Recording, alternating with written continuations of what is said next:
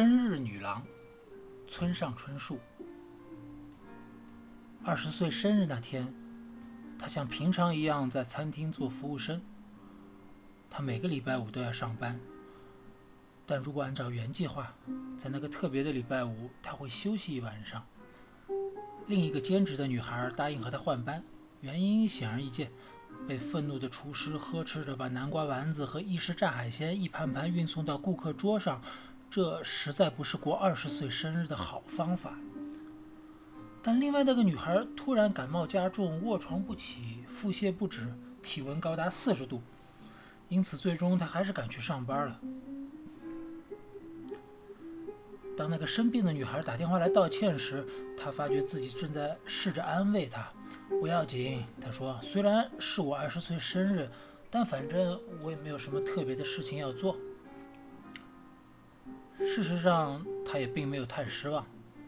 原因之一是前几天她刚和男友狠狠地吵了一架，而生日那天晚上，她本来要陪他过的。他们从高中时就好上了，那次争吵起于微不足道的小事，但却出乎意料的越演越烈。直到最后变成了一场漫长而激烈的吼叫比赛。总之，一场糟糕的吵架，糟的足以一劳永逸的毁掉他们的长久关系。他确信，他内心的什么东西变硬了，死了。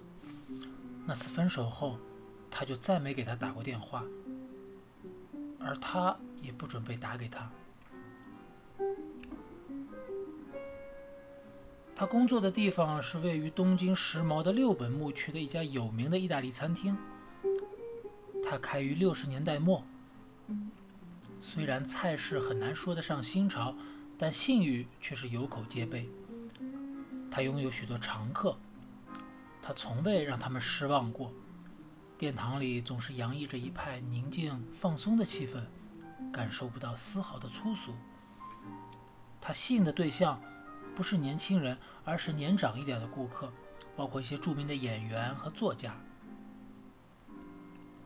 店里有两名一周工作六天的全职服务生，他和另一个兼职的女孩每人轮流工作三天。此外，还有一名领班经理，以及坐在收银台的一个瘦得皮包骨头的中年妇女。她显然从餐厅开张时就在那儿了，看上去似乎从那时起。他就一直坐在同一个位置，活像小多利里某个古老阴森的角色。他只有两项功能：收钱和接电话。他除非迫不得已，绝不说话，并且老穿着一套同样的黑衣服。他身上有某种冷酷的东西，要是让他在夜间的大海上航行，他可能会把不巧撞到他的小船掀翻。那个领班经理大概五十岁不到一点，个儿高肩宽，他的体型表明他年轻时是名运动爱好者。不过如今，多余的赘肉已经开始附上他的下巴和小腹。他那短短硬硬的头发从头顶处变得稀疏，全身散发出一股挥之不去的老单身汉味儿，就像止咳药片和一起放在抽屉里的过期报纸。他有个单身汉舅舅，闻起来就是那样。这位经理总是穿着黑西装、白衬衫和蝴蝶领结，可不是那种庆扭式的，而是真正的领结，用手打的那种。他引以为豪的一点是可以不用看镜子就打出完美的领结。日复一日，他熟练地履行着自己的职责，迎来送往。接待定做，记住那些熟客的名字，并向他们微笑致意。对可能发出的任何抱怨都洗耳恭听，提供有关酒类的专业建议，同时监督男女服务生的工作情况。他还有一个特别的任务，把晚饭送到店主的房间。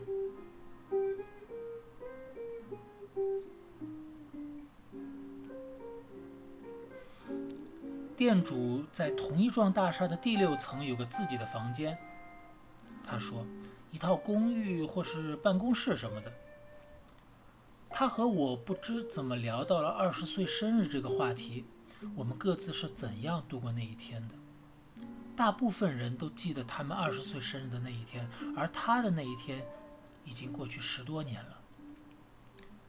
尽管如此，他却从来没在餐厅露过面，唯一能见到他的就是那个经理，给店主送晚饭是他独有的工作，其他员工甚至连店主长什么样都一无所知。呃，也就是说，实际上你们店主是在从自己的餐厅叫外卖。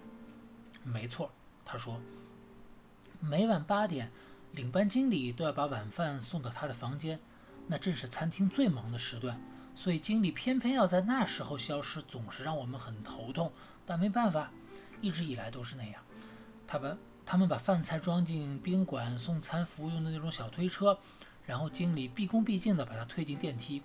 十五分钟后，他空手回来，接着一小一小时后，他再上去。把放着空杯空碟的推车拿下来，每天如此，精确无误。第一次看到的时候，我觉得非常怪异，那就像某种宗教仪式，你明白吗？但很快我就习惯了，我并没有多想。那个店主每顿都要吃鸡，做法和蔬菜配菜每天有着细微的区别，但主菜总是鸡肉。有次，一个年轻的厨师告诉他，他曾经连续一周每天都做烤鸡送上去，目的就是为了看看会有什么反应。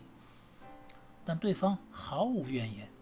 当然，作为厨师，总想尝试一些不同的菜式，而每个新来的厨师都会拿出自己能想到的所有的鸡肉烧法来自我挑战一番。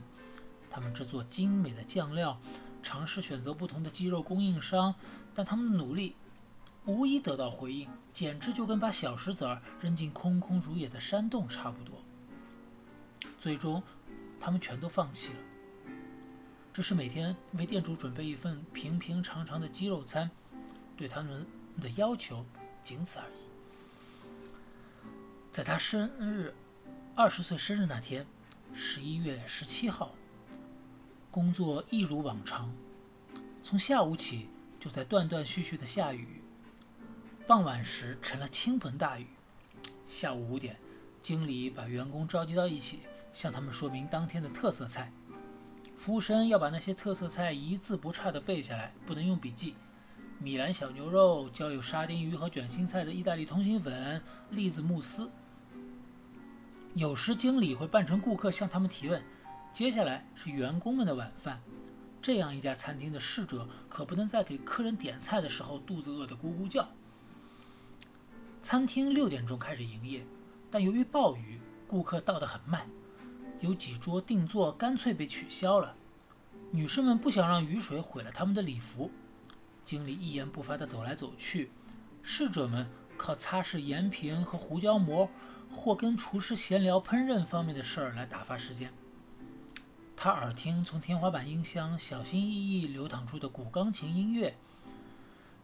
巡视照看着只有一桌两个人的殿堂，一股浓重的秋雨的气味渗入餐厅。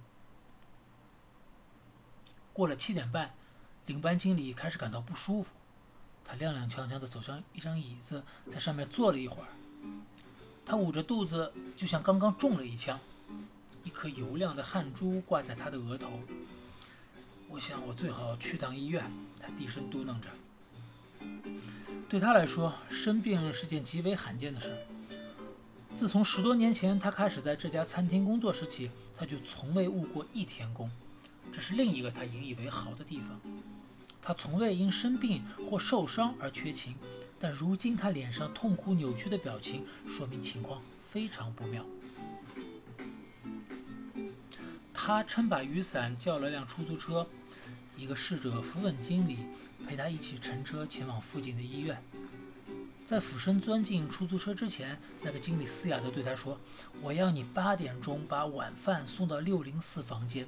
你要做的就是按响门铃，说您的晚餐来了，然后就离开。六零四房间对吗？他说八点钟领班重复道要准时。他的脸再次疼得扭曲起来。他爬上车出租车疾驰而去。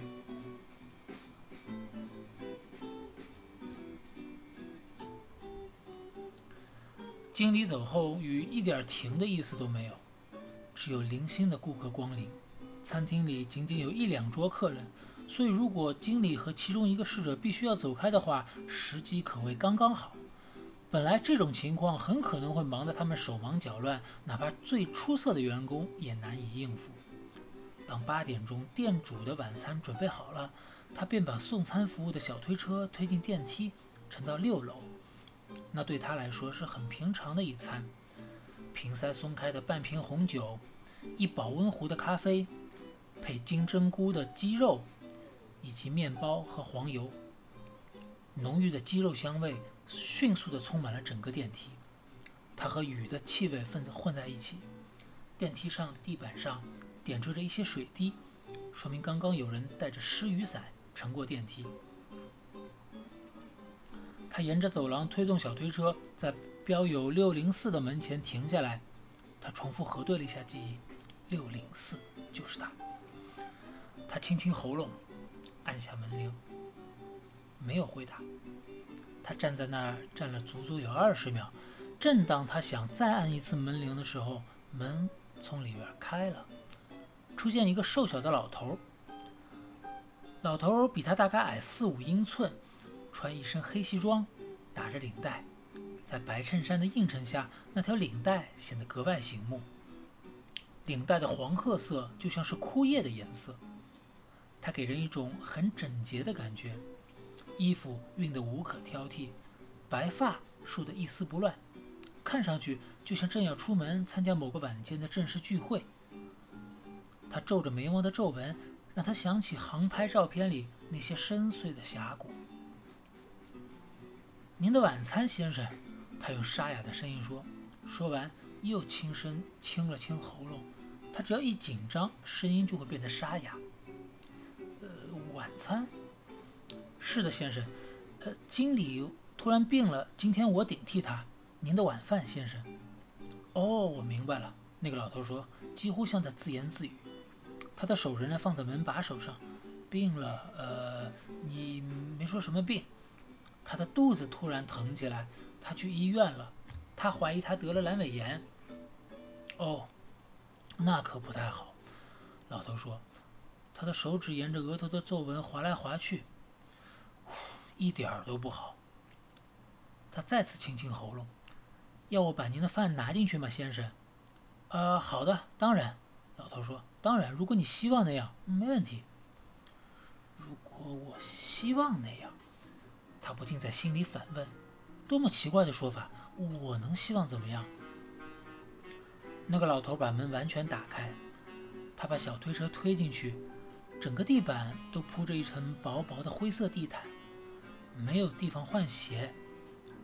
第一个房间像个大书房，这套公寓似乎更像个工作的地方，而不是居住的地方。窗口看出去是附近的东京塔，点点灯光。勾勒出钢制的骨架。靠窗有一家大大的书桌，旁边是一张沙发和两张皮质的扶手椅。老头指指沙发前有福米家塑料贴面的咖啡茶几，他把他的晚饭放在茶几上，白色的餐巾和银质餐具，咖啡壶和酒杯，酒，面包，黄油。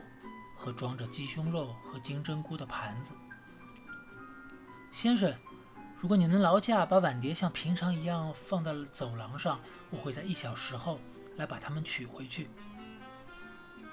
他的话似乎使他从对晚餐满怀欣赏的沉思中回过神来。哦，好的，当然，我会把它们放到走廊里。一小时后，如果你希望那样。是的。他在心里回答说：“那正是他此刻所希望的。还有什么事吗，先生？”“不，我想没有了。”他考虑了一会儿，然后说：“他脚穿一双擦得锃亮的黑皮鞋，皮鞋小而别致。他是个穿着讲究的家伙。”他想，而且就他的年纪来说，他站得很直。那么，先生，我回去工作了。不，稍等一下。嗯。你觉得有可能给我五分钟时间吗，小姐？我有些话想对你说。他的请求如此礼貌，他的脸都红了。我想应该可以吧，他说。我是说，如果真的只有五分钟的话，毕竟他是他的老板，他按小时付他薪水，要他给他一点时间也好，他要占用他的时间也罢，都不成问题。再说这个老头看上去也不像会对他做什么坏事。对了，你今年多大？老人问。他站在茶几边，抱着胳膊，直直地看着他的眼睛。现在二十，他说。现在二十，他重复道，眯起眼睛，仿佛在透过某个缝隙看东西。现在二十，从什么时候起？其实我刚刚二十，他说，犹豫了一下，他又加了一句：“今天是我生日，先生。”啊，我明白了，他说，他搓着下巴，似乎这说明了很多事情。今天对吗？今天是你的二十岁生日。他点点头。你的人生正好开始于二十年前的今天。是的，先生。他说，一点没错。是的，是的。他说，太奇妙了。那么，生日快乐。谢谢。他说，他意识到，这还是一天以来第一次有人祝他生日快乐。当然，如果他的父母从大芬打过电话给他，下班回家，他会在电话答录机上发现他们的留言。呃，这当然要庆祝一下。他说：“干一小杯怎么样？我们可以喝这瓶红酒。”谢谢你，先生，但我不行，我正在上班。哎，喝一小口又有何妨？如果我说可以，就没人会责怪你。只是象征性的喝一口，以示庆祝。老人从瓶。塞上，从酒瓶上拔下瓶塞，滴了一点点酒到他的酒杯里给他，然后他从玻璃门的酒柜里拿了一只普通的酒杯，倒了些酒给自己。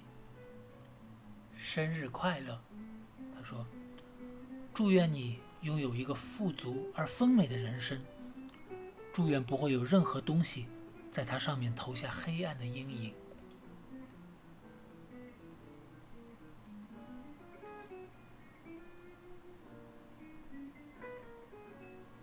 他们碰了碰杯，祝愿不会有任何东西在它上面投下黑暗的阴影。他默默地对自己重复了一遍他的话。他为什么要选择这样不寻常的句子作为他的生日祝酒词呢？你的二十岁生日在你的一生中只此一次，小姐，这是个不可替代的日子。是的，先生，我知道。他说。他小心地抿了一口酒。而现在，在这个特别的日子，你却像个好心的仙女一样，不辞辛苦地给我送饭。我只是在做我的工作，先生。不不不，不只是。老人说着头，快速地摇了几下。不只是年轻可爱的小姐。老人在他书桌后的皮椅上坐下，并示意他坐沙发。他小心翼翼地让自己落在座位的边缘，葡萄酒杯还拿在手里。双膝并拢，拉了拉自己的裙子，再次清了清喉咙。他看见雨点在窗上画出一条条线流下来。房间里静得出奇。今天刚好是你的二十岁生日，而正是今天，你给我带来了热乎乎的美味饭菜。老人说，好像要再次确认这一事实。接着。他把酒杯轻轻砰一声放到桌面上，这一定是某种特殊的巧合，你不觉得？他挤出一个虚弱的微笑，他并不怎么觉得。那就是为什么？他摸着枯叶色领带的结说：“我觉得送你一件生日礼物对我来说很重要，一个特别的生日需要一件特别的纪念礼物。”他一阵慌乱，摇摇头说。不，请不要，先生，别多想了。我只是按指示把饭菜送到这里。那个老人抬起两只手，手心朝向他。布，小姐，是你别多想了。我所说的那种礼物，并非什么有形的东西，并非什么有价格标签的东西。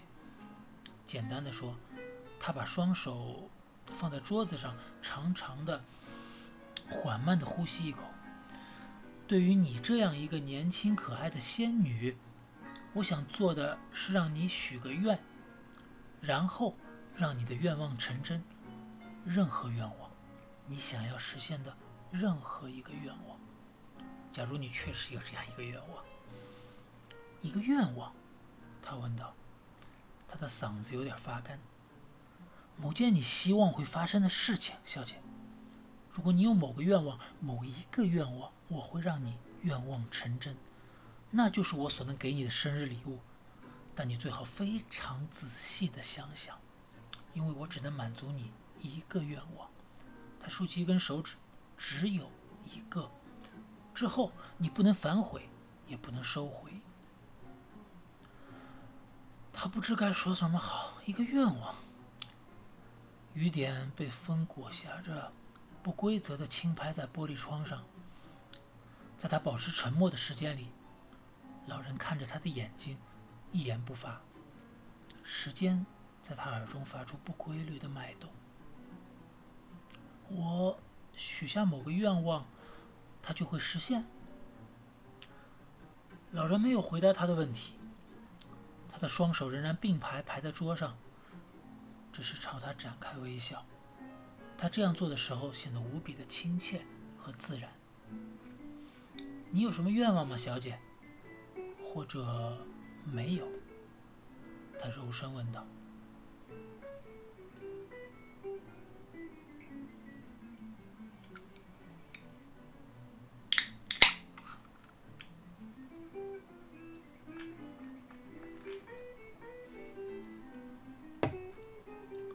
这的的确确发生过，他说。他认真的看着我，我不是在胡编乱造，当然不是。我说，他不是那种会无中生有的编些无聊故事的人。那么，你许愿了吗？他又看了我一会儿，然后发出一声轻微的叹息。别以为我傻，他说，我并没有拿他的话百分之百的当真。我是说。二十岁时，你已经不可能还只生活在童话的世世界里。不过，如果他是想开个玩笑，我就得当场接过他的话头，配合一下，不是吗？他是个衣冠楚楚、眼睛里闪着愉快光亮的小老头，所以我决定陪他玩下去。毕竟那天是我的二十岁生日，我想应该有点不同寻常的什么发生在自己身上，那根本不是信不信的问题。我点点头，没有吭声。那种感受，我相信你能理解。我二十岁生日正在走向尾声，没有任何特别的事情发生，也没有人为我庆贺生日。我所做的只是把一盘盘淋了凤尾鱼酱的意大利饺子端到客人桌子上。别担心，我说我能理解。于是，我许了个愿。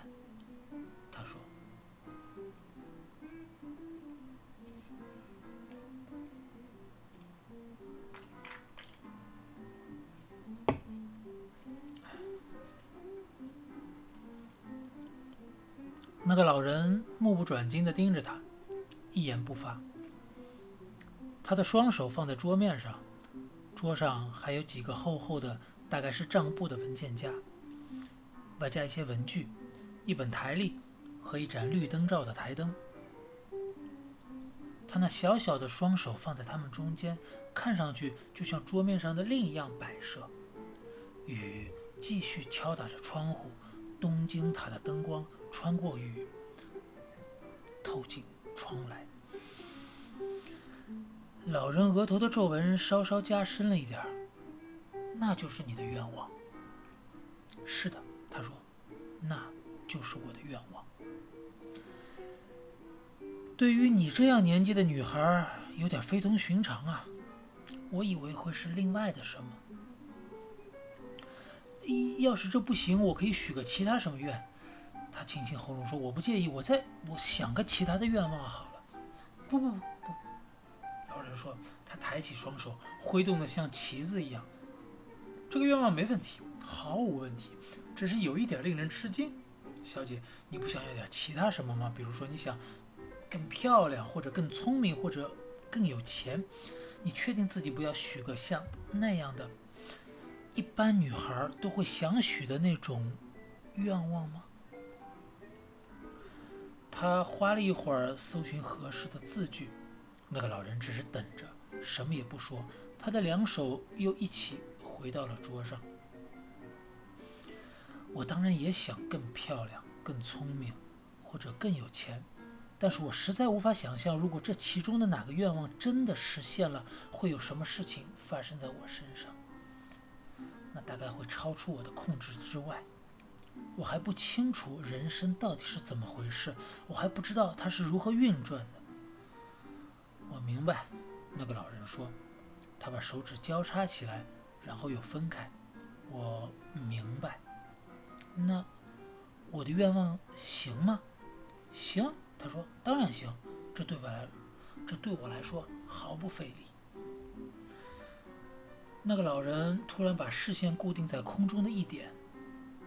他的额头的皱纹更深了，他们俨然就是凝神思考时大脑本身的皱褶。他似乎正在凝视着漂浮在他面前的什么东西，也许是那些几乎看不见的降落的尘埃。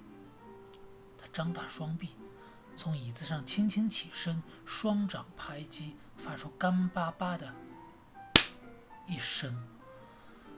在椅子上重新坐好后，他用手指慢慢捂过额头的皱纹。仿佛要把它们抚平，他带着和蔼的微笑朝他转过身。可以了，你的愿望被接受了。好了，是的，不费吹灰之力，你的愿望已经被接受了，可爱的小姐，生日快乐！现在你可以回去工作了，别担心，我一会儿会把推车放到走廊上的。他乘电梯下楼，回到餐厅，手上现在空荡荡的，让他觉得轻的几乎令人不安，就像自己正走在某种神秘的毛绒上。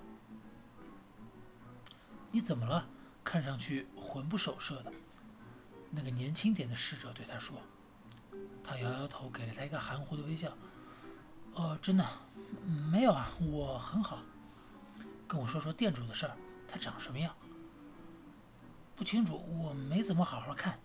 他切断了话头。一小时之后，他去把推车拿了下来。推车放在外面的走廊上，上面的餐具摆得井井有条。他掀起盖子，鸡肉和金针菇都不见了，酒瓶和咖啡壶也空了。六零四房间的房门关着，面无表情的在那儿。盯着门看了一会儿。觉得它好像随时都会打开，但它没有。他把推车运下电梯，推到厨房洗碗机那儿。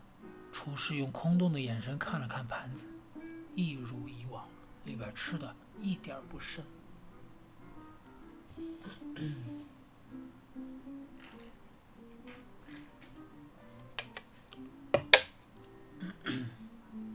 我再也没有见过那个店主，他说。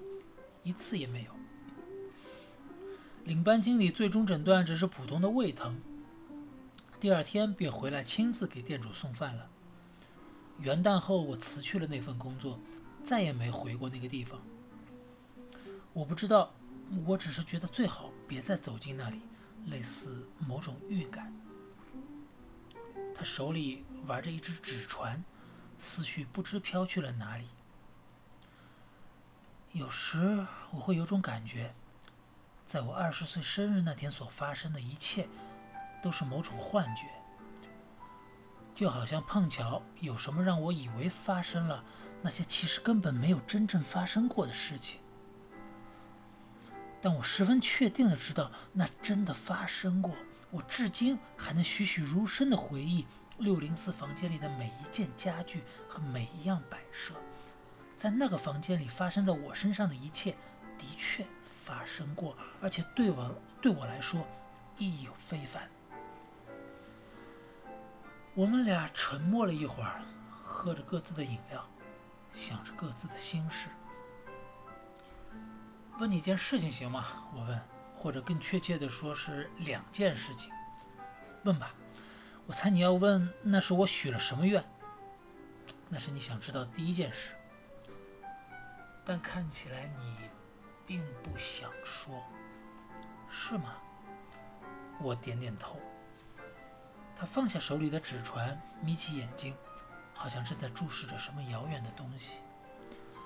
你知道许什么愿是不能告诉别人的。我并没有要你告诉我。我说。不过，我想知道它是否真的实现了。还有，不管那个愿望本身如何，你后来是否对自己选择的愿望感到后悔？你曾为当初没有许下其他的愿望而觉得遗憾吗？第一个问题的答案既是 yes，又是 no。我剩下的人生还很长，大概。我还不清楚事情最终会变成什么样子。那么，这是个要花时间去实现的愿望喽？可以那么说，时间在这里起的作用非常重要。就像做菜，就像做菜。我就此想了一会儿，但唯一浮上脑海的是一块巨大的馅饼用低火在烤箱里慢慢烤熟的画面。那第二个问题的答案呢？第二个问题是什么来着？你是否后悔过自己选择的愿望？一阵沉默。他转向我的眼睛里，似乎没有任何深度可言。一丝微笑的阴霾闪过他的嘴角，给人一种平静的顺从感。我结婚了，他说。嫁给了一个大我三岁的会计师，我有两个孩子，一个男孩，一个女孩。我们养了一条爱尔兰雪达犬。我开奥迪，每周和朋友打两次网球。那就是我现在过的生活。听上去很不错，我说。哪怕奥迪的保险杠上撞凹了两块。嘿，保险杠装了。就是用来撞凹的，嘿，这可以做个很棒的保险杠贴纸哎。他说，保险杠就是用来撞凹的。他那样说的时候，我看着他的嘴巴。这就是我想要告诉你的。他说，声音更加轻柔。他摸着自己的一只耳垂，那是只形状很美的耳垂。无论许下什么愿望，无论走得多远。人们始终还是他们自己，如此而已。又是一条很妙的保险杠贴纸。我说，无论走得多远，你始终还是你自己。他大声地笑起来，真的很开心的样子，嘴角的阴霾不见了。他把胳膊肘支在吧台上，看着我，告诉我：“他说，如果你处在我的位置，你会许什么愿？”你的意思是，在我二十岁生日的晚上？嗯哼，我花了一点时间思考这个问题，但我想不出答案。我什么也想不出。我承认说，我的二十岁生日已经过去太久了。你真的什么愿望都想不出？我摇了摇头，一个都没有。一个都没有。他再一次看着我的眼睛，直接而深入，然后说：“那是因为你已经许过愿了。”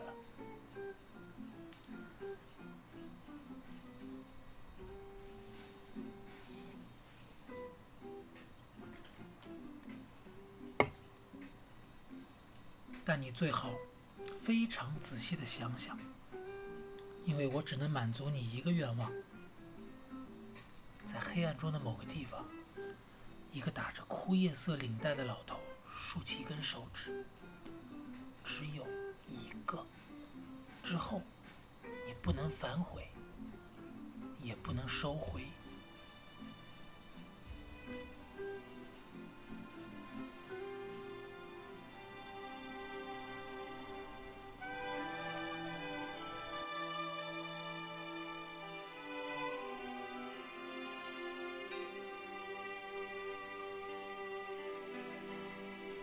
二十四岁的烛光映在你柔美的脸上。